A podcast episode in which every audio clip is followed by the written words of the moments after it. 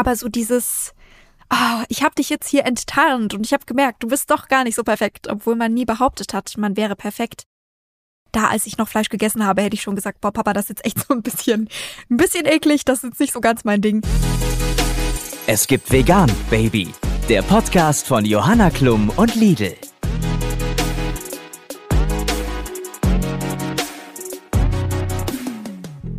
Ihr habt es gehört, es geht heiß her hier bei Es gibt Vegan Baby.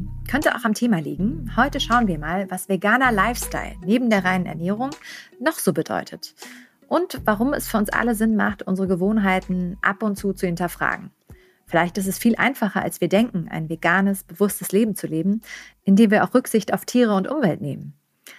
Aber bevor wir da zu tief einsteigen, hallo erstmal. Ich begrüße euch zur siebten Folge von Es gibt Vegan Baby, dem Podcast von mir, Johanna Klum, und von Lidl. Freut mich sehr, dass ihr wieder mit dabei seid. Und wie gerade schon angekündigt, will ich euch die vegane Lebensweise näher bringen. Egal, ob ihr VeganerInnen seid oder nicht. Wenn ihr gerne mal über den eigenen Tellerrand hinausschaut und gutes Essen liebt, dann ist der Podcast hier genau das Richtige. Was bedeutet eigentlich veganer Lifestyle? Warum macht der Sinn?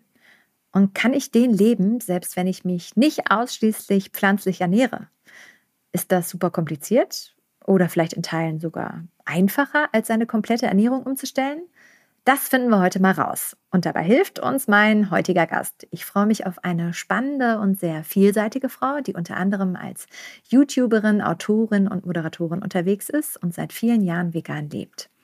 Über Social Media teilt sie originelle Selbstexperimente und ihre Begeisterung für den veganen Lifestyle und setzt sich gleichzeitig mit Themen wie mentale Gesundheit auseinander. Ich freue mich sehr, dass sie heute mein Gast ist. Herzlich willkommen, Lisa Sophie Laurent. Hallo Lisa. Hallo, ich freue mich sehr, heute da sein zu dürfen. ja, schön, dass du da bist. Wie geht's dir denn? Mir geht's gut. Und dir? mir geht's auch gut. Ich bin gut gelaunt und ich bin äh, sehr gespannt, was du mir über äh, veganen Lifestyle so erzählen kannst, ne, was das für dich bedeutet und wie du den umsetzt. Aber bevor wir direkt ins Thema springen, ähm, ich habe dich gebeten, dein veganes Überlebenspaket zum Podcast mitzubringen. Also drei Dinge, die du auf eine einsame Insel mitnehmen würdest. Einpacken kannst du alles, worauf du Bock hast, was dir beim Überleben hilft. Lebensmittel, Werkzeuge, Bücher oder auch unpraktische Dinge, die nicht in den Koffer passen, wie ein Holzhaus. ähm, ohne was kommst du nicht klar? Welche drei Dinge hast du für mich dabei? Das mag jetzt so ein bisschen basic klingen, aber tatsächlich habe ich, glaube ich, wenn ich auf so eine einsame Insel gehen würde, auf jeden Fall irgendwie Kartoffeln mit dabei, weil das einfach okay. so eine vielseitige Sache ist und ich irgendwie alles aus Kartoffeln gerne mag. Sei es Kartoffelbrei, Kartoffelpuffer, Bratkartoffel, Pommes und so weiter und so fort. Ich glaube, mhm. es gibt irgendwie kein Lebensmittel, das so vielseitig ist und ähm, deswegen sind die auf jeden Fall mit dabei.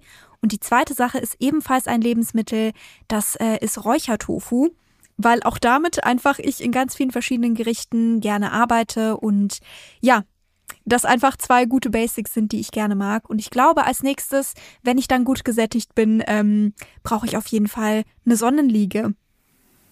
Ah, okay. Also du bist nicht der Freund von, ich lege mich einfach selber in den Sand, sondern du möchtest schon gerne auch äh, auf einer Liege liegen, so einer richtig gemütlichen, genau, genau. mit Beine hoch mit so, und so mit am so besten. Schirmchen oben drüber. Also ehrlich Ach, gesagt, perfekt. ist es bei mir eine Schattenliege, weil ich einfach nach drei Sekunden in der Sonne äh, kriege ich schon einen Sonnenbrand. Deswegen würde ich dann wahrscheinlich irgendwo gucken, wo die nächstbeste Palme ist und da setze ich mich dann schön gemütlich drunter hier mit meiner Sonnenliege. Herrlich. Ja, das hört sich doch gut an. Und dabei essen wir dann eine Runde Süßkartoffelpommes, oder? Ich habe mich jetzt direkt mal zu dir auf die Insel gebeamt. Ja, und, sehr gut. Ähm, ich finde das eigentlich einen ganz guten Plan für den Tag, oder? So Pommes am Meer mit dem Blick ähm, in die Ferne. Jetzt stell dir mal vor, wir beiden sitzen da. Klar, ich habe dich eben schon ein bisschen vorgestellt, aber wenn ich dich jetzt auf dieser einsamen Insel zufällig treffe und sage, Mensch, hier, ach, das ist ja interessant, sag mal, ähm, wer bist du eigentlich? Was machst du so sonst, wenn du nicht auf der Insel bist? Wie beschreibst du mir dich? Hi, ich bin Lisa. Schön, dass wir hier sind, zusammen auf der einsamen Insel. Ich bin YouTuberin und Instagrammerin und außerdem arbeite ich als Moderatorin, Journalistin und Autorin. Also es ist eine Reihe an verschiedenen Sachen, die ich mache, weil ich mich einfach nie für eine Sache entscheiden kann. Und die Themen, mit denen ich mich hauptsächlich beschäftige, das sind Nachhaltigkeit, Minimalismus, vegane Ernährung und auch das Thema mentale Gesundheit.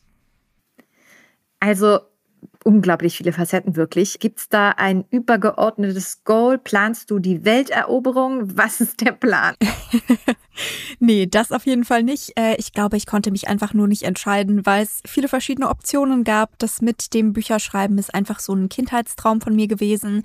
Und äh, ich dachte eigentlich nie, dass das möglich sein wird. Deswegen habe ich das ursprünglich nicht weiter verfolgt und bin dann eher so diesen klassischen Journalismusweg gegangen, habe dazu eine studienbegleitende Journalismusausbildung gemacht und Praktika in Sendern und so weiter und so fort. Und irgendwo parallel hat sich dann das mit Social Media ergeben was für mich eigentlich am Anfang nur so ein kleiner Spielplatz war, um das alles mal so ein bisschen selber auszuprobieren. Und plötzlich ist daraus dann eben auch ein Berufszweig geworden.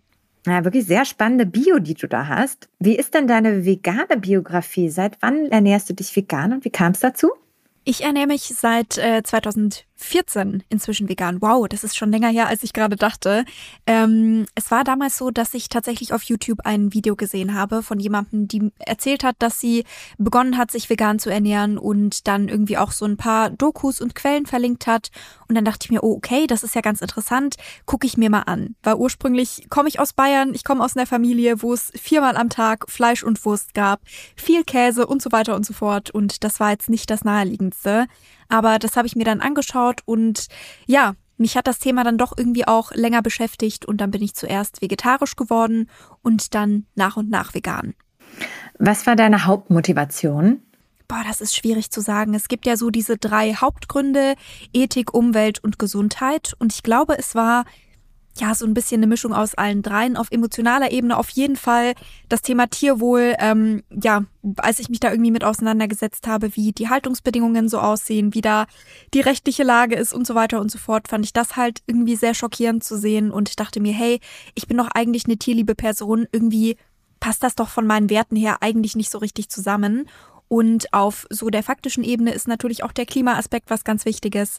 Aber das habe ich mir dann auch erst so nach und nach erarbeitet. Hm. Wie hat denn deine Family, die irgendwie es gewohnt war, morgens, mittags, abends Fleisch und zum Nachtisch Fleisch? wie, wie fanden die ja. das so? Oh, die waren am Anfang sehr, sehr kritisch. Also ich kann mich noch erinnern, mein Vater hatte fast so eine kleine Trotzphase sozusagen am Anfang. Als ich dann das erste Mal wieder in Bayern war und gesagt habe, so, ich möchte jetzt hier bitte was Vegetarisches oder später was Veganes haben, dann hat er am Anfang wirklich neben mir immer noch so Eisbein und Kutteln und solche Sachen gegessen, so richtig die, dollsten Fleischsachen, die man essen kann, die ich halt auch da, als ich noch Fleisch gegessen habe, hätte ich schon gesagt, boah, Papa, das ist jetzt echt so ein bisschen, ein bisschen eklig, das ist jetzt nicht so ganz mein Ding.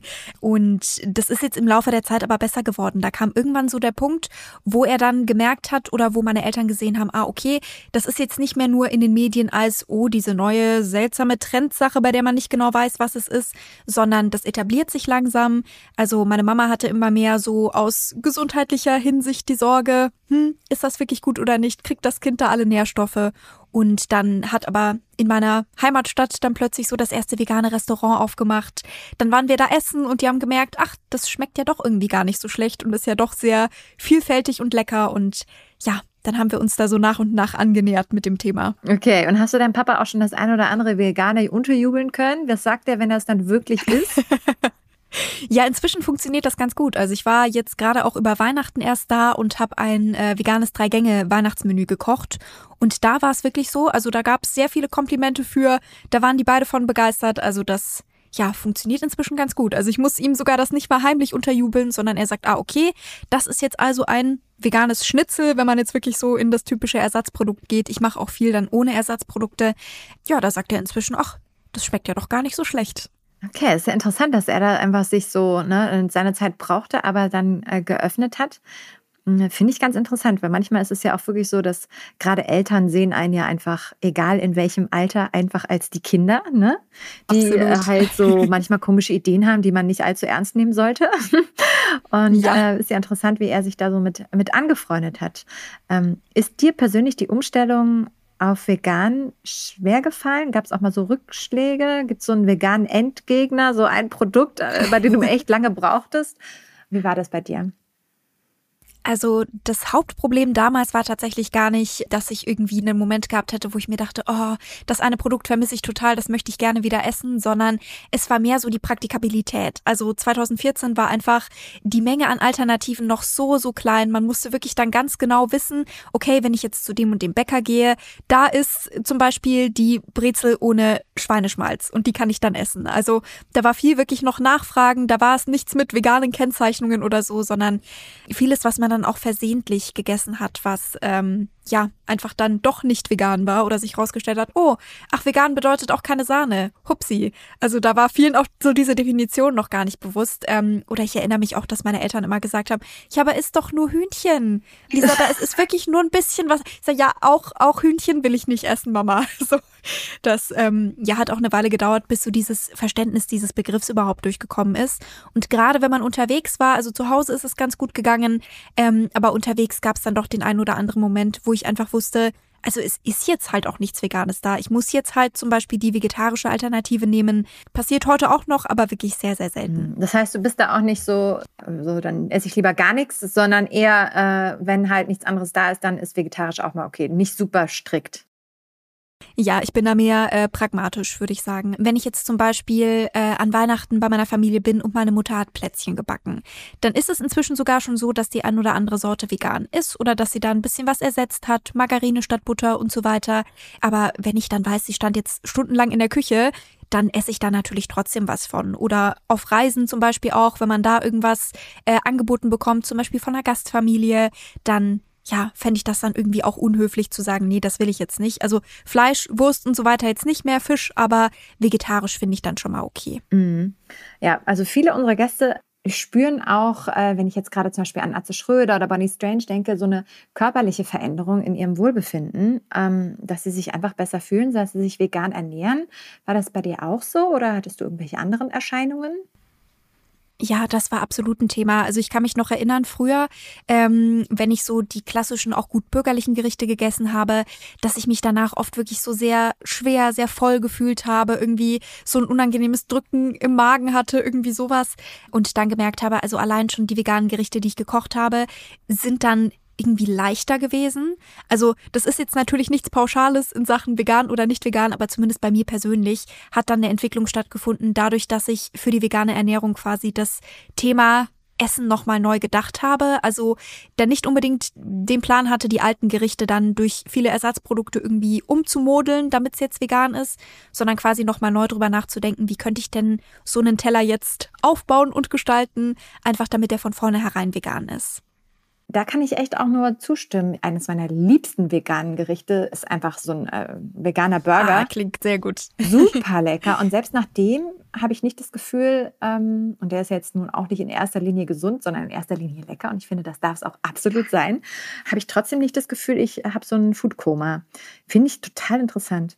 Du machst ja auch ähm, auf YouTube und auf Social Media immer mal wieder so Rezeptempfehlungen, probierst Sachen aus. Aber wir haben es vorhin schon gesagt, mentale Gesundheit ist auch ein Thema. Äh, ich wollte dich mal fragen, wieso das für dich wichtig ist, über sowas eben auch viel zu sprechen und auch deine eigenen Erfahrungen zu teilen. Mhm. Also einerseits ist es so, dass ich Psychologie studiert habe und deswegen einfach auch da eine Möglichkeit sehe, irgendwie das Wissen, das ich da erworben habe, einzusetzen. Also einfach, um zu sagen, hey, das Studium war nicht ganz umsonst, sondern ich kann das jetzt irgendwo auch noch beruflich einbringen, obwohl es halt jetzt eher die Medienrichtung geworden ist und quasi jetzt nicht die klassische Therapieform. Aber es kommt auch einfach eine persönliche Betroffenheit dazu, gerade wenn es um das Thema Panikattacken geht, wenn es um das Thema Angsterkrankungen geht. Da habe ich in meiner Teenagerzeit vor allem auch viele Erfahrungen mitgemacht. Und wenn ich jetzt hier die Möglichkeit habe, andere Menschen dabei zu unterstützen, denen zu sagen, wie es einen Weg daraus gibt, dann möchte ich das auf jeden Fall gerne nutzen. Hm. Ich finde ganz schön, wie du das ähm, thematisierst und wie du ganz offen da erzählst. Ich kann auch jedem nur empfehlen, mal vorbeizuschauen. Trotzdem bist du auch nach wie vor ja immer wieder in, ich sag mal, weit gefasst Drucksituationen, die ähm, Panikattacken oder auch ähm, einfach Angstsituationen ähm, triggern und so ein bisschen das Thema äh, mentale Gesundheit angreifen. Also wenn ich mir überlege, ich erinnere mich, du hast mal ein Interview mit unserer ehemaligen Bundeskanzlerin Angela Merkel gemacht, von dem auch klar war, okay, ja. da gucken jetzt so Millionen von Menschen zu. Wie schaffst du das äh, gleichzeitig auf deine mentale Gesundheit zu achten? Oder war das vielleicht da noch gar nicht der Fall? Ja, das mit der äh, mit der Panikgeschichte ist tatsächlich ganz verrückt. Also das funktioniert ja sowieso von Person zu Person unterschiedlich, aber bei mir ist es tatsächlich so, dass solche beruflichen Sachen irgendwie leichter wegzustecken sind auf der Ebene, als das private Dinge sind. Also ich hatte zum Beispiel vor dem ersten Date mit meinem Freund mehr Panik davor, ihn zum ersten Mal zu treffen, als ich Panik davor hatte, die Bundeskanzlerin zu interviewen und ja, mit dem Wissen, das werden ein paar Millionen Leute gucken, da wird mir genau auf die Finger geschaut, was ich denn jetzt sage. Da gab es viel Medienaufmerksamkeit außen herum, da wird irgendwie jeder Satz zerlegt, den ich jetzt hier nenne. Ähm, ja, ist irgendwie ganz faszinierend, wie unterschiedlich sich das quasi äußern kann. Ich glaube, da muss man sich selbst auch so ganz individuell kennenlernen, irgendwie merken, was sind denn meine persönlichen Triggerpunkte sozusagen, wo kann ich da vielleicht am besten an mir arbeiten. Und ja, natürlich ist das beruflich auch immer wieder eine Herausforderung. Da habe ich mich aber einfach auch nach und nach rangearbeitet. Also dieses Interview mit Angela Merkel war ja nicht das erste, was ich gemacht habe, sondern das hat irgendwie klein begonnen bei der Lokalzeitung, beim Lokalradio und sich so nach und nach in diese Richtung entwickelt. Und deswegen ist da inzwischen halt auch sehr viel Routine drin. Und die zeigt sich eben auch dann, wenn man mit jemandem wie Angela Merkel spricht. Ja, cool. Aber ich finde das ganz äh, spannend, weil man würde ja von außen immer denken, okay, die Angie macht mir mehr Respekt als der Typ, den ich gut finde. Jetzt äh, finde ich das äh, total interessant, wenn das bei dir tatsächlich umgekehrt war. Ist ja verrückt. Ja, ich hätte da auch nicht mit gerechnet. Ja, schon, also irgendwie eine ganz Das kam selbst für mich sehr, sehr überraschend. Vor allem, es war die erste Panikattacke in sehr, sehr vielen Jahren. Also das hatte ich eigentlich nur im Teenageralter und äh, war eigentlich was, was ich danach hinter mir gelassen habe. Und ansonsten halt gemerkt, okay, ich habe dann äh, eher mit dem Thema Angststörung zu tun gehabt im Hinblick auf Zukunftsängste, beziehungsweise auch so Thematiken, die, glaube ich, der momentanen Generation auch sehr bekannt vorkommen. So die Zukunftsängste in Richtung jetzt nicht nur man selbst persönlich, sondern auch, wo geht das politisch hin, wo geht das mit dem Klima hin und so weiter. Das sind dann die Sachen, die mich eher kriegen inzwischen. Ähm, ja, deswegen kam das dann so plötzlich aus dem Nichts. So, ah, okay, ach, die Panikattacken sind auch noch da in solchen Situationen. Hi, okay. Da seid ihr ja wieder. ja. Ich dachte, wir hatten uns verabschiedet. Kannst du mir noch mal so ein bisschen erklären, was, was der Unterschied zwischen einer Panikattacke und der Auswirkung also von so Zukunftsängsten ist? Wie hat sich das bei dir zumindest geäußert? Ja, also die Frage bei mir ist, also trifft das schon mal ganz gut, weil das wirklich immer sehr, sehr individuell ist, wie sich das äußert. Das geht viel auch miteinander einher. Ähm, bei mir ist es zum Beispiel so, dass die Panikattacken in sehr akuten Situationen kommen. So, wo ich wüsste, okay, da ist jetzt dieses Ereignis, da fieber ich hin und da äh, kommt jetzt in der Situation die Panikattacke. Oder ich wusste, dieses Date steht an und da reagiert der Körper eben dann mit dieser extrem Übersprungshandlung sozusagen und ich bekomme diese Panikattacke. Was genau macht dein Körper dann oder machte er dann? Mhm. Also das sind verschiedene Reaktionen, die da passieren. Also bei mir ist es so, dass ich das Gefühl habe, ich habe so einen richtig großen Kloß im Hals. Und zwar so, dass ich dann fast nicht mehr sprechen kann. Ähm, ich merke, mir wird irgendwie erst heiß, dann kalt, so das Sichtfeld schränkt sich ein bisschen ein. Ich fühle mich sehr zittrig und ähm, ja, eigentlich alles. So der Körper gibt lauter Signale, die sagen, geh weg aus dieser Situation, renn bloß weg, mach das jetzt nicht, stell dich dem nicht. Ähm, das ist nicht gut für dich. Und da ist es halt wichtig, also zumindest in einem Stadium, in dem dem ich jetzt bin, wo ich weiß, okay, das Ganze ist auch austherapiert eigentlich sozusagen, ich weiß, welche Coping-Mechanismen ich für mich persönlich habe, dann zu sagen, nein, ich darf jetzt nicht wegrennen, sonst wird es beim nächsten Mal nämlich nur schlimmer, sondern ich muss mich jetzt dieser Situation stellen. Ich muss da jetzt einmal durch, das wird nicht schön, aber beim nächsten Mal wird es dann schon besser. Ich hoffe, das ist okay für dich, dass ich da jetzt so einsteige, weil ich es finde, es so schön, ja, na klar, wie, gar kein Problem. wie du das so, so ehrlich und so sachlich und gleichzeitig ja auch ähm, natürlich voll emotional erzählen kannst. Wie zeigen sich diese Angstzustände bei dir? Das ist mehr so eine Sache, die dauerhaft stattfindet. Also es ist jetzt nicht so, dass ich den ganzen Tag hier sitze und mir denke, oh Gott, ich habe Angst und Panik. Ähm, das kommt natürlich auch in Wellen, aber das ist nicht in der Intensität, wie eine Panikattacke ist, sondern es liegt mehr so im Hintergrund quasi. Es ist dann vor allem so Situationen, zum Beispiel vorm Einschlafen, dass ich dann merke, okay, die Gedanken kreisen einfach. Ich krieg die nur weg, indem ich irgendwie noch Podcasts höre zum Einschlafen, indem ich mich da ganz viel ablenke. Ähm, und deswegen habe ich dann irgendwann gemerkt, okay, das nimmt jetzt ein Maß an, wo mir das wirklich ja einfach sehr viel Stress bereitet. Gerade auch Zukunftsangst kann dann viel zu Perfektionismus führen, wenn man jetzt mal nicht auf die Klima-Umweltebene geht, sondern so auf die persönliche Zukunftsebene, ähm, so berufliche Unsicherheiten und so weiter, dann ja, geht das eben auch schnell in Richtung Burnout, in Richtung Überarbeitung. Ähm, und das ist eben was, womit ich auch meine Erfahrungen gemacht habe und wo ich einfach gerne sicher gehen möchte, dass das nicht nochmal passiert. Ja, Ich glaube, dass es äh, in diesen Zeiten, dass wir alle irgendwie Zukunftssorgen haben, uns, glaube ich, auf jeden Fall so viel wie noch nie mit der Zukunft und auch der Welt, wie wir sie irgendwie, ja, sie für uns und für unsere Kinder irgendwann auch wünschen, ähm, auseinandersetzen. Und ich glaube, dass das ein Gefühl ist, was ganz viele haben und wo ich auch gerade gedacht habe, scheiße, ich hatte dieses Kloß im Hals und dieses heiß-kalt. Äh, das erinnere ich mich, dass ich das auch schon hatte. Und ich glaube, wir können das ja. nicht immer zuordnen. Deswegen finde ich es super, dass du das einfach normalisierst, drüber sprichst und ähm, zumindest sagst, was dir helfen konnte. Und ich glaube, äh, jeder da draußen sollte einfach auch wissen, dass es wenn es einem so geht, ist die beste Idee ist, sich Hilfe zu suchen, so wie du auch sagst, in der Therapie, in, Absolut. in Gesprächen, ähm, sei es mit Freunden oder Familie und ähm, einfach zu thematisieren, wie man sich fühlt und äh, zu gucken, dass man dann einen guten, einen gesunden Weg ähm, rausfindet. Um, da hilft bestimmt auch irgendwie ein, ja, ich sag mal, ein aufgeräumtes Leben. Und damit will ich so ein bisschen zurück zu unserem, äh, zu unserem ja, Schwerpunkt heute eigentlich. Das ist der äh, vegane Lifestyle. Was gehört für dich denn zur veganen Lifestyle neben der Ernährung noch so dazu? Ich denke, da gibt's verschiedene Aspekte. Also man kann das weiterführen, zum Beispiel zum Thema Kosmetik, dass man irgendwie darauf achtet, dass das dann Kosmetik ohne Tierversuche ist, dass die Inhaltsstoffe dort auch vegan sind. Also nicht nur das, was man isst, sondern auch das, was auf die Haut kommt. Dasselbe gilt auch für Hautpflege, das gilt für Klamotten. Das heißt auch da zu gucken, okay, was sind denn tierische Materialien, die man vermeiden kann und so weiter. Also es gibt einfach diverse Lebensbereiche, auf die das anwendbar ist und bei denen es aber auch völlig in Ordnung ist, wenn man jetzt nicht sagt, okay, ich werde jetzt vegan und von heute auf morgen müssen all diese Lebensbereiche perfekt sein. Es stellen sich auch im Laufe der Zeit, also mir ging es zumindest so, viele Bereiche raus, mit denen man davor gar nicht gerechnet hat und wo man sich dann sagt, ach okay, ach das ist auch gar nicht vegan. Ach, das wusste ich nicht. Ähm, und ich glaube, da lernt man wirklich auch stetig mit dazu, welche Inhaltsstoffe was bedeuten, welche E-Stoffe was bedeuten. Genau, ja, das ist einfach ein Prozess. In welchen Bereichen kannst du mir ganz konkret Tipps geben, worauf kann ich gucken in Sachen Kosmetik, Hautpflege, Klamotten? Was sind so easy Wege, um da auch einfach veganer, nachhaltiger unterwegs zu sein? Also was du bei Klamotten zum Beispiel machen kannst, das ist schon mal ein ganz guter Ansatzpunkt. Ich glaube, da sind nicht so viele Dinge, auf die man achten muss, gerade irgendwie so im Vergleich zur Ernährung. Das wirkt vielleicht erstmal wie so ein sehr, sehr großer Brocken. Voll. Bei der Kleidung kannst du dann gucken, wie ist es denn mit Materialien wie beispielsweise Leder, Fell, Wolle und so weiter. Ist das irgendwo verarbeitet? Seide, das sind so nicht vegane Materialien. Ähm, wobei es auch ganz wichtig ist zu sagen, wenn du das im Kleiderschrank hast, gibt es natürlich keinen Grund, das wegzuschmeißen. Also das Sinnvollste und Nachhaltigste ist, die Sachen, die man schon da hat, so lange wie möglich zu tragen. Deswegen würde ich da auch gar nicht sagen, den eigenen Kleiderschrank jetzt detailliert auseinandernehmen, sondern sich das eher ja im Hinterkopf behalten für die Sachen, die man zukünftig kauft.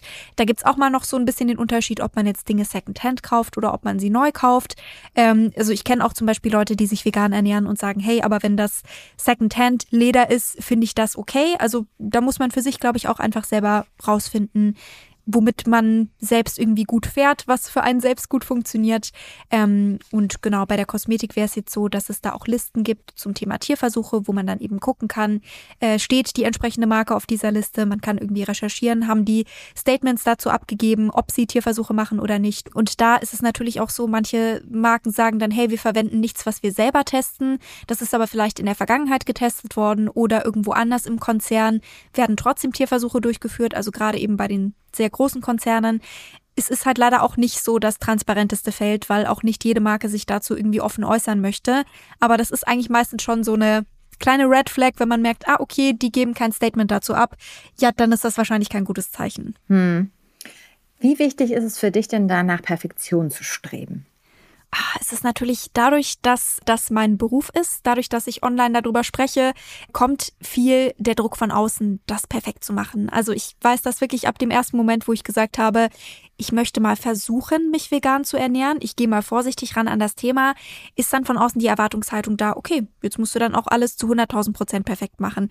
Das ist was, was ich super, super schade finde, sowohl innerhalb der Community, dass man gegenseitig einfach häufig ja, statt irgendwie die eigenen oder die ja gegenseitigen Erfolge zu feiern und auch die kleinen Schritte zu feiern, irgendwie so auf die Details guckt und sagt, ah, warte mal, aber hier ist eine Kleinigkeit, die machst du noch nicht richtig und dafür gebe ich dir jetzt ein richtig schlechtes Gefühl.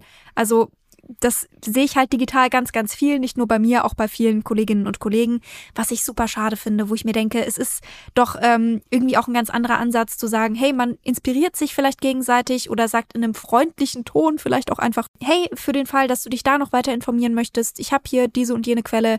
Ähm, aber so dieses, oh, ich habe dich jetzt hier enttarnt und ich habe gemerkt, du bist doch gar nicht so perfekt, obwohl man nie behauptet hat, man wäre perfekt. Das ist halt leider sehr, sehr schade. Ich finde, das schadet auch der Bewegung und eben auch, häufig kommt das von Menschen, die sich selbst gar nicht mit diesen Themen befassen, die vielleicht aber auch so tief in sich drin merken, ich müsste das eigentlich machen, deren Coping-Mechanismus aber dann ist, laut irgendwie nach außen zu gehen und zu sagen, ha, du machst es ja auch nicht perfekt, also musst du mir hier gar nichts sagen. Also die sich irgendwie angegriffen fühlen, auch wenn man irgendwie gar nicht vorwurfsvoll auf sie zugegangen ist, vielleicht auch überhaupt nicht auf sie zugegangen ist. Also meine Erfahrung ist auch viel weniger die missionierenden VeganerInnen sozusagen, sondern ich krieg halt viel mehr mit, ähm, mag natürlich jetzt auch an meiner Perspektive liegen, aber ähm, dass es eher dann von außen so ist, dass einem das Gespräch eher aufgezwungen wird und dann gesagt wird so, hä, warum machst du das jetzt? Rechtfertige dich mal. Und das ist halt irgendwie schade, ja. Dabei ist doch eigentlich jeder Schritt, den man, den man vegan lebt, ja, nachweislich gut für die Welt, um es mal ja. breit gefächert zu sagen. Und äh, ich finde auch, man kann sich doch einfach gegenseitig ermutigen. Das heißt, du hast auch ähm, via Social Media wahrscheinlich das ein oder andere Mal auch mit Hate Speech zu tun, oder? Ja, das ist auf jeden Fall regelmäßig ein Thema, wenn man sich ähm, ja einfach mit solchen Dingen beschäftigt oder auch öffentlich dazu äußert. Äh, es ist in den meisten Fällen wirklich, muss man dazu sagen, jetzt das gerade worüber ich gesprochen habe, passiert schon, aber die allergrößte Mehrheit ist wirklich sehr konstruktiv. Es ist ein sich gegenseitiges Motivieren und Inspirieren und eben auch genau das, was ich mir wünsche, so dieses Hey, voll gut gemacht und ähm, ich glaube, mit der Haltung erreicht man halt letzten Endes auch viel mehr. Also mit Motivation ist halt mehr zu schaffen als mit Schuldgefühlen, weil dann denken sich Leute halt noch mehr, ja gut, also ich krieg das ohnehin nicht perfekt hin, also brauche ich es gar nicht erst versuchen. Aber genau das ist es halt. Also das Versuchen ist schon mal super. Jeder kleine Schritt ist super und da sollte man sich nicht entmutigen lassen. Voll. Und ich hoffe, du kannst uns heute mit noch ein paar weiteren kleinen Schritten helfen, zum Beispiel unserem veganen Lifehack. Der vegane Lifehack. Da äh, freue ich mich ja immer, wenn meine Gäste mir was mitbringen, was das vegane Leben irgendwie leichter macht. Hast du uns auch was eingepackt, Lisa? Ja, ich weiß nicht, ob es der klassische vegane Lifehack ist, aber es ist auf jeden Fall ein tolles Produkt beziehungsweise ein tolles Gewürz, was ich gerne empfehlen möchte. Für die da draußen vielleicht auch die das bis jetzt noch nicht gehört haben. Ähm, es hat auch eine Weile gedauert, bis ich das auf dem Schirm hatte. Und zwar ist das Kalanamak. Das ist ähm, ein Salz, ein Schwefelsalz, das man benutzen kann und zum Beispiel ähm, aufs Brot streuen kann, auf Tofu, auf Avocado, auf sehr doll gekochte Nudeln zum Beispiel auch. Und das gibt einen Eigeschmack. Das heißt, man kann damit zum Beispiel veganen Eiersalat machen, Rührei, Rührei-Brot und so weiter und so fort. Und das ist ein sehr authentischer Geschmack, womit man irgendwie beim ersten Mal gar nicht rechnet. Ähm, aber kann ich auf jeden Fall empfehlen. Ist sehr, sehr lecker. Ah, ich habe das tatsächlich auch schon gehört, aber noch nie probiert. Kalanamak, ja? Genau, ja. Wenn du von Kalanamak gerade redest, ähm, ist das dann auch Teil deines äh, veganen Lieblingsessens? Weil das würde ich dir ja gerne noch entlocken. Nein, das tatsächlich nicht. Ähm, ich esse es zwar gerne oder veganes Rührei ist auch was, was ich sehr, sehr gerne mag, aber mein absolutes ähm, veganes Lieblingsessen, ja, man muss ganz ehrlich sagen, es ändert sich auch in einer gewissen Regelmäßigkeit, weil ich so häufig neue vegane Rezepte ausprobiere. Aber einer meiner absoluten Favorites ist auch ähm, so ein klassisches ja, fast schon klassisches gut bürgerliches Gericht. Das ist Kartoffelbrei mit weiße Bohnenbällchen und Soße. Ah, okay, okay. Und ähm, wonach schmecken diese weißen Bohnenbällchen dann?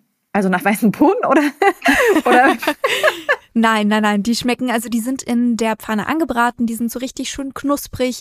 Ähm, vielleicht vergleichbar irgendwie so in Richtung Falafel. Ah, okay. Oh ja, hm, das hört sich gut an. Das Rezept, das schickst du uns rüber, oder? Dann würde ich es nämlich super gerne auf Lidl Kochen packen. Ja, na klaro. Perfekt. Mittlerweile gibt es äh, ca. 1000 vegane Rezepte da zu finden. Also eine super inspirierende Plattform. Und wenn ihr den Kartoffelbrei mit weißen Bohnenbällchen, die ein bisschen nach Falafel schmecken, mal probieren möchtet, dann, ähm, dann freuen wir uns sehr über Lisas Rezept. Sehr schön. Ähm, wenn du andere versuchst von Veganismus zu überzeugen oder einfach vielleicht für das Thema zu öffnen, zu begeistern, was ist denn so dein Ansatz? Also kommst du mit Zahlen, Daten, Fakten? Kommst du mit den Bohnenbällchen? Wie machst du es?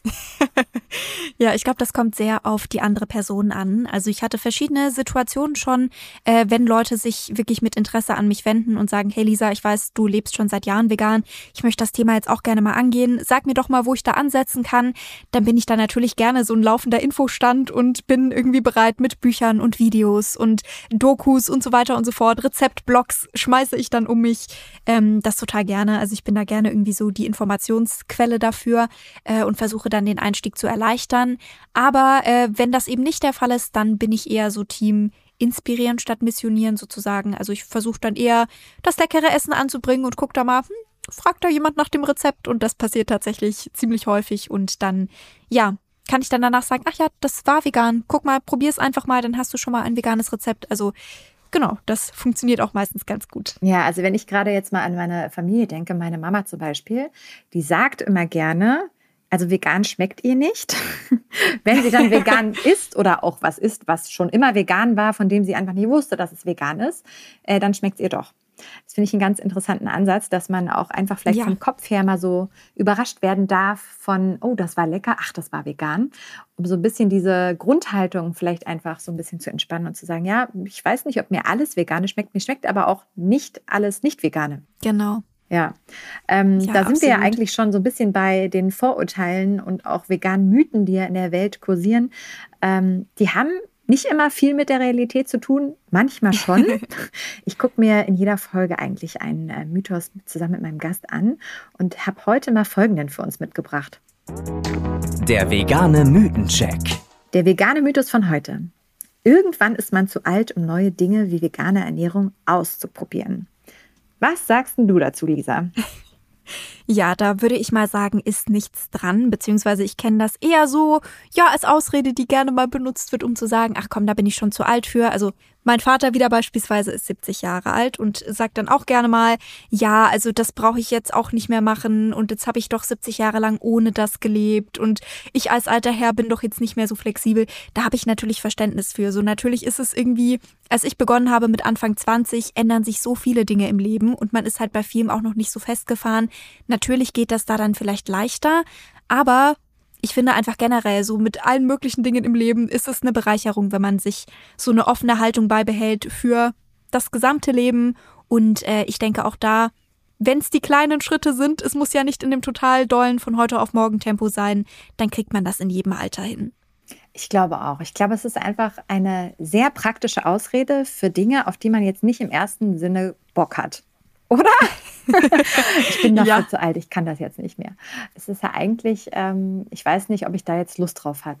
Aber ich glaube an sich, genau. natürlich muss es nicht, vielleicht nicht gleich ähm, das äh, Fine Dining Menü sein, was man als allererstes Gericht so anstreben sollte. Aber probieren geht doch bestimmt immer, oder?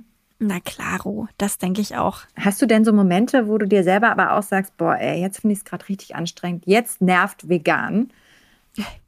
Ja, ich glaube tatsächlich hauptsächlich, wenn man unterwegs ist und entweder irgendwo in ländlichen Gegenden ist ähm, oder ja manchmal auch auf Reisen einfach in Ländern ist, wo die Esskultur halt sehr fleischlastig ist, dann ist das wirklich sehr, sehr schwierig. Ähm, aber das ja, kommt bei mir relativ selten vor, muss ich sagen. Also ich koche auch größtenteils zu Hause und muss natürlich auch dazu sagen, jetzt ich habe das Privileg in Berlin zu leben. Also aus veganer Sicht, das Privileg war einfach hier. Es gibt rein vegane Supermärkte, es gibt super viele ähm, Restaurants, die man austesten kann. Beim Lieferdienst bekommt man irgendwie total viele vegane Gerichte. Also da wird einem das Leben schon sehr, sehr leicht gemacht. Und wenn man dann auf dem Land ist, dann ähm, merke ich das schon, wenn ich irgendwie meine Verwandtschaft besuchen gehe auf dem Land in Bayern, dann äh, ist das natürlich alles so ein bisschen dünner. Und dann muss man halt improvisieren, wenn man irgendwo was essen geht. Oder dann, ja, gibt's halt manchmal den Klassiker Pommes mit Salat und Essig und Öl, wenn man irgendwo gut bürgerlich essen ist. Das kennen wahrscheinlich auch die meisten VeganerInnen. Äh, während Lisa das erzählt, packt sie gerade ihren Handgepäckskoffer voll mit äh, leckeren veganen Snacks und einer großen Portion äh, Talamanak. Heißt es so? Kalanamak. Ach so ähnlich, Kalamanak. Aber fast. Ist auch ein Zungenbrecher. Es ist wirklich nicht so einfach. Ähm, ich könnte mir vorstellen, dass äh, Kalamanak genau die Antwort ist auf die Frage von Dominik. Ähm, wir versuchen hier einmal viele Zuschauerfragen auch hier zu beantworten. Und die von ihm habe ich mal mitgebracht, und zwar in Form von einer Sprachnachricht. Hi Johanna, hier ist Dominik. Ähm, ich ernähre mich seit längerer Zeit vegetarisch, aber vegan klappt bei mir noch nicht. Äh, das hat zwei Gründe. Erstens weiß ich nicht, was ich mir da aufs Brot tun soll, weil ich bisher noch nichts gefunden habe, was mir jetzt äh, Wurst oder Käse vollwertig ersetzen kann. Ähm, ich kenne natürlich die ganzen Ersatzprodukte und die ganzen Aufstriche, aber die schmecken mir nicht. Und das zweite Problem wäre mein Frühstücksei. Das würde ich dann sehr vermissen. Hast du da ein paar Tipps für mich? Also ich glaube, verallgemeinert zu sagen, es schmeckt dir gar nichts von den Produkten, die da sind. Also ich will dir das nicht absprechen, wenn das so ist, dann mag das natürlich sein, aber vielleicht ist es auch wirklich so, dass vielleicht die Auswahl, die du in deinem Supermarkt vor der Tür hast, vielleicht nicht so groß ist. Vielleicht hilft es da auch noch mal ein bisschen verschiedene Marken auszuprobieren. Ich kann mich auch erinnern am Anfang, als ich das erste Mal veganen Käse gegessen habe, war das auch gar nicht mein Ding. Da habe ich aber inzwischen eben auch nach einer längeren Suche, Versuch und Irrtum dann doch Sachen gefunden, die gut funktionieren für mich. Ansonsten, was man natürlich easy selbst machen kann, sind zum Beispiel vegane Aufstriche. Also wenn du sagst, okay, Wurst und Käse, die Alternativen sind nicht dein Ding, dann kann man natürlich auch das aufs Brot machen. Ähm, es gibt irgendwie sogar solche Dinge wie veganes Zwiebelschmalz und solche Sachen inzwischen. Es gibt veganen Honig, Marmelade kannst du natürlich essen. Ähm, also beim Rührei-Thema ist es so, dass ich ja vorhin schon über das Kalanamak-Salz gesprochen habe, das man eben benutzen kann, um diesen typischen Eigeschmack zu erzeugen. Also es ist vielleicht das erste Mal, wenn man daran riecht, so ein bisschen überraschend, weil man sich denkt, hu, sehr intensiv schwefelig. Es ist ein bisschen ein gewöhnungsbedürftiger Geruch, aber es geht geschmacklich wirklich sehr, sehr doll in die Richtung. Also probiert das auf jeden Fall mal.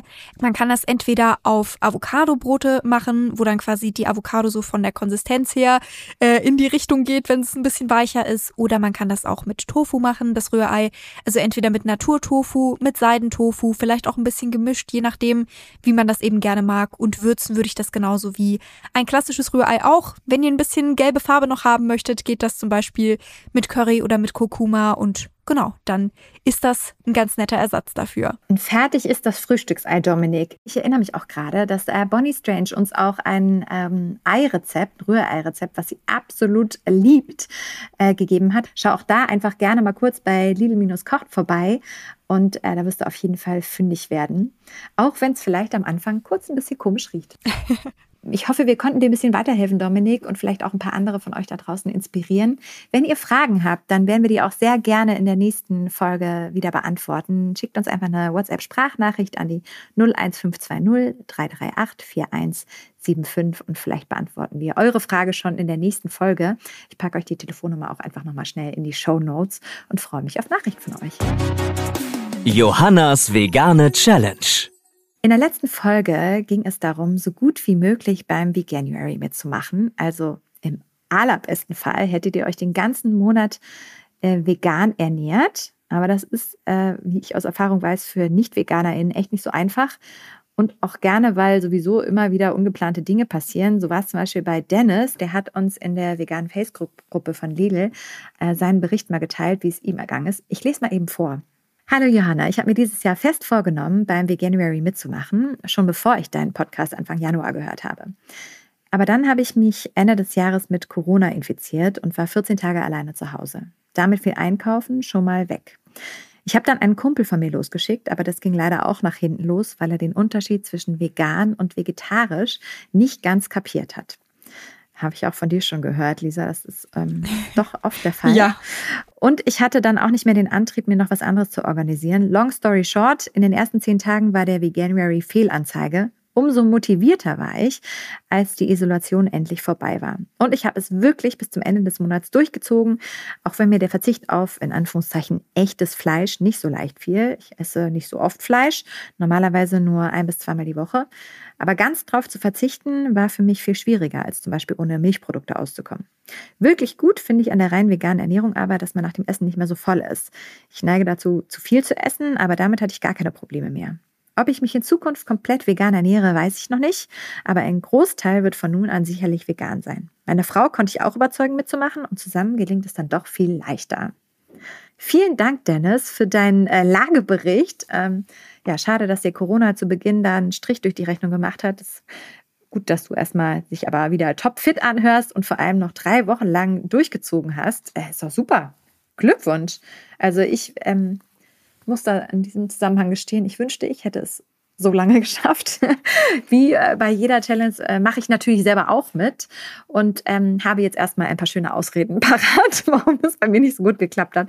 Ich habe wirklich super viel gedreht und das bedeutet für mich immer, ich bin dann doch halt aufs Catering ähm, am Set angewiesen und äh, wenn es dann nichts Veganes gab, habe ich aufgegeben.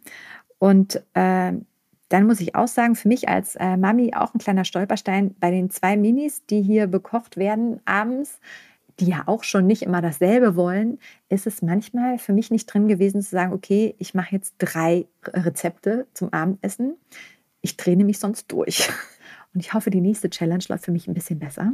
Das Gute an der Challenge ist, ich denke die mir aus. Das heißt, ich kann auch den Schweregrad ein bisschen beeinflussen, Lisa.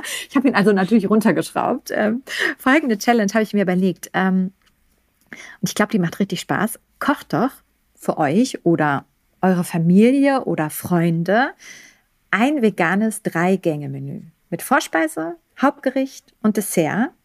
Achtet da halt drauf, dass ihr wirklich nur vegane Zutaten verwendet. Also, ne, ihr wisst, kein Butter, kein Honig, keine Sahne, ihr kennt euch aus. Ähm, ja, entweder ihr versucht es einfach ganz frei oder stöbert nochmal auf lidl-kochen.de. Und ich freue mich total auf eure kreativen Ideen und spannenden Berichte und teilt wie immer gerne eure Erfahrungen in der veganen Facebook-Gruppe von Lidl oder per WhatsApp. Und das, das müsste eigentlich gehen, oder Lisa? Das ist doch machbar. Was sagst du?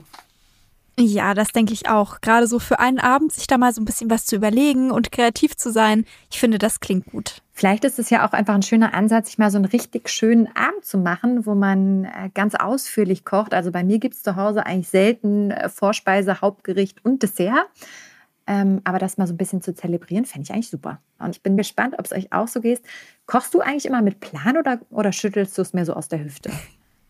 Ich bin tatsächlich eine ganz, ganz tolle Planungsperson. Das äh, clasht hier so ein kleines bisschen, weil mein Freund lieber improvisiert. Aber ich finde es auch ganz praktisch, weil du dann in den Supermarkt gehen kannst und genau die Sachen kaufen kannst, die dann auch wirklich rechtzeitig verarbeitet werden. Das heißt, man hat eben wenig Food Waste und das ist halt ein Thema, das mir auch sehr, sehr wichtig ist, möglichst wenig wegzuschmeißen.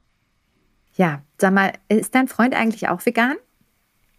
Äh, nicht ganz. Also er isst manchmal irgendwie vielleicht noch ein Honig oder ein Käsebrötchen zum Frühstück, aber ansonsten die Mahlzeiten, die wir zusammen kochen, die sind alle vegan. War das von Anfang an so oder hat es sich so auch so in die Richtung entwickelt? Hast du ihn ein bisschen inspiriert? Ja, auch eher äh, inspiriert statt gedrängt oder so. Ich habe immer gesagt, also du kannst äh, kochen, was du möchtest. So, ich bin jetzt vielleicht nicht unbedingt diejenige, die dann einen Schnitzel anbrät oder so. Das müsstest du dann selber machen. so, oder musst dann halt was anderes kochen, als ich mache an dem Abend. Und dann hat sich einfach so ergeben, dass ja, es halt auch einfach praktischer ist, wenn man irgendwie zusammen ein Gericht kocht und die Sachen haben ihm dann alle auch geschmeckt und dann, ja, ist das irgendwie einfach so passiert. Ich glaube auch, Geschmack ist ähm, zumindest für mich auch einfach ein wahnsinnig ausschlaggebender Faktor. Wenn es lecker ist und ich weiß, ich ähm, ja, tu im weitesten Sinne der Umwelt was Gutes daran und äh, achte auf Tierwohl, äh, dann gibt es wirklich überhaupt keinen Grund mehr, das nicht noch öfter zu machen und sich immer mal neue Sachen zu überlegen und, und äh, zu testen. Und freue mich, das auch bei der Challenge äh, von diesem Mal zu machen, auf jeden Fall. Äh, Lisa, hast du vielleicht noch zum Abschluss eine vegane Anekdote für uns? Irgendwas Komisches, Lustiges, Merkwürdiges, was dir im Umfeld von veganer Ernährung oder ähnlichem passiert ist? Ah, ich glaube, mir sind da so, ist da so der ein oder andere Fail passiert. Ich weiß noch, dass ich einmal ähm, in einer Bäckereikette war und da ist es eigentlich so gewesen, dass es immer so ein veganes Schnitzelbrötchen gab. Und da habe ich mich drauf gefreut. Ich war so irgendwie auf dem Weg mit dem Zug irgendwo hin ähm, und wollte da noch kurz einkaufen gehen. Und an dem Tag scheint da aber irgendwas schiefgelaufen zu sein und in das vegane Schnitzelbrötchen ist ein Schnitzel geraten, das nicht vegan war. Und ich dachte mir noch, während ich, also ich habe irgendwie nebenbei aufs Handy geguckt, dann im Zug, habe das so nebenbei gegessen und dachte mir schon so, okay, irgendwie haben die, glaube ich, das Schnitzel geändert. Das schmeckt auf einmal so wirklich sehr nah am Original. Und irgendwann dann so in der Hälfte des Brötchens habe ich gemerkt, ah ja, das schmeckt so, weil das Fleisch ist, was du da gerade isst. Ja. Was ja. macht man dann in so einem Moment? Wie hast du reagiert? Also ich hatte dann auf jeden Fall irgendwie so ein blödes Gefühl im Bauch. Natürlich, weil ich wusste, okay, das ist jetzt was, was ich da gemacht habe, was eigentlich nicht meinen Werten entspricht. Also jetzt kein schlechtes Gewissen. Ich konnte ja nichts dafür, sozusagen. Also der Fehler war ja nicht äh, bei mir, sondern das ist halt vegan deklariert gewesen und halt irgendwie falsch zugeordnet. Aber ich habe dann das so gemacht, dass ich das restliche Schnitzel rausgenommen habe. Einfach weil ich, also im Normalfall hätte ich jetzt gesagt, okay, es ist schon da, dann esse ich es jetzt eben, damit nichts weggeschmissen werden muss. Aber bei Fleisch bringe ich das irgendwie nicht mehr so über mich. Also das kriege ich dann irgendwie nicht runter, wenn ich weiß, was es ist. Deswegen habe ich das rausgenommen und den Rest des Brötchens dann gegessen. Und du hast es auch wunderbar überstanden. Ich habe sowieso das Gefühl, ich mag deine gelassene Art, so wie du dieses Thema angehst und habe so das Gefühl, das lädt mich auch noch mehr ein, weil ich das Gefühl habe, okay, dann, dann passieren eben mal äh, kleine oder größere Fails, ist jetzt auch nicht so wild. Und ich glaube, das ist ja auch bei uns hier bei Es gibt vegan Baby so die Haltung, ey, lasst uns einfach ein paar Sachen ausprobieren. Und es gibt eine richtige vegane pflanzliche Welt da draußen, äh, die wahnsinnig lecker ist. Und äh, je mehr man sich traut, desto mehr wird man finden, was einem unerwartet gut schmeckt. Und wir laden euch herzlich ein, eure Erfahrungen zu teilen und freuen uns wirklich über jede Geschichte, wie ihr da irgendwie euren Weg findet. Ähm, Lisa, ich danke dir sehr für das wunderbare Gespräch. Ja, danke dir. Äh, du hast meine Vorstellung vom veganen Lifestyle nochmal durch so ja, viele interessante Bilder, Geschichten und Details bereichert. Und ich hoffe, es geht vielen von euch, die uns gerade zuhört, auch so.